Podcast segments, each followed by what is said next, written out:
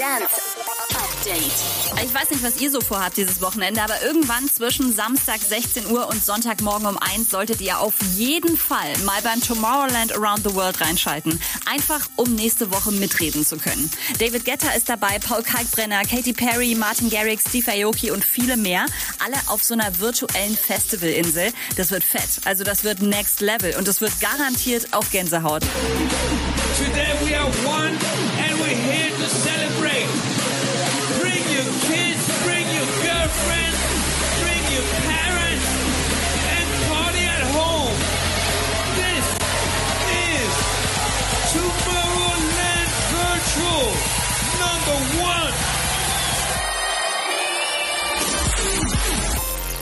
Wer drauf gesetzt hatte, dieses Jahr doch noch irgendwann im Party-Hotspot Ushuaia Ibiza Beach Hotel einzuchecken, dem muss ich leider enttäuschen. Nix geht mehr dieses Jahr. Nachdem der komplette Partykalender ja schon gestrichen wurde, wird das Ushuaia dieses Jahr gar nicht eröffnen.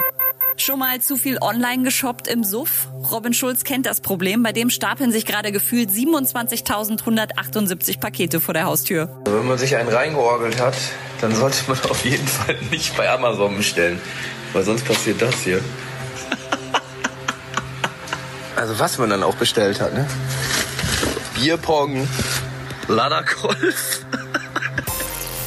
Und die deutschen Dance-Charts sind raus und höchster Neueinsteiger diese Woche ist Robin Schulz. Oh, das könnte den Kaufrausch erklären. Zusammen mit Bob Marley Sun is Shining landet er auf Platz 26. Wenn ihr wissen wollt, was an der Spitze abgeht, klickt einfach auf ilovemusic.de. Da gibt's jede Woche die komplette Top 40. Update mit Claudi on Air. Jetzt auch als Podcast. Für tägliche News in deinem Podcast-Player. Abonniere I Love Music Update.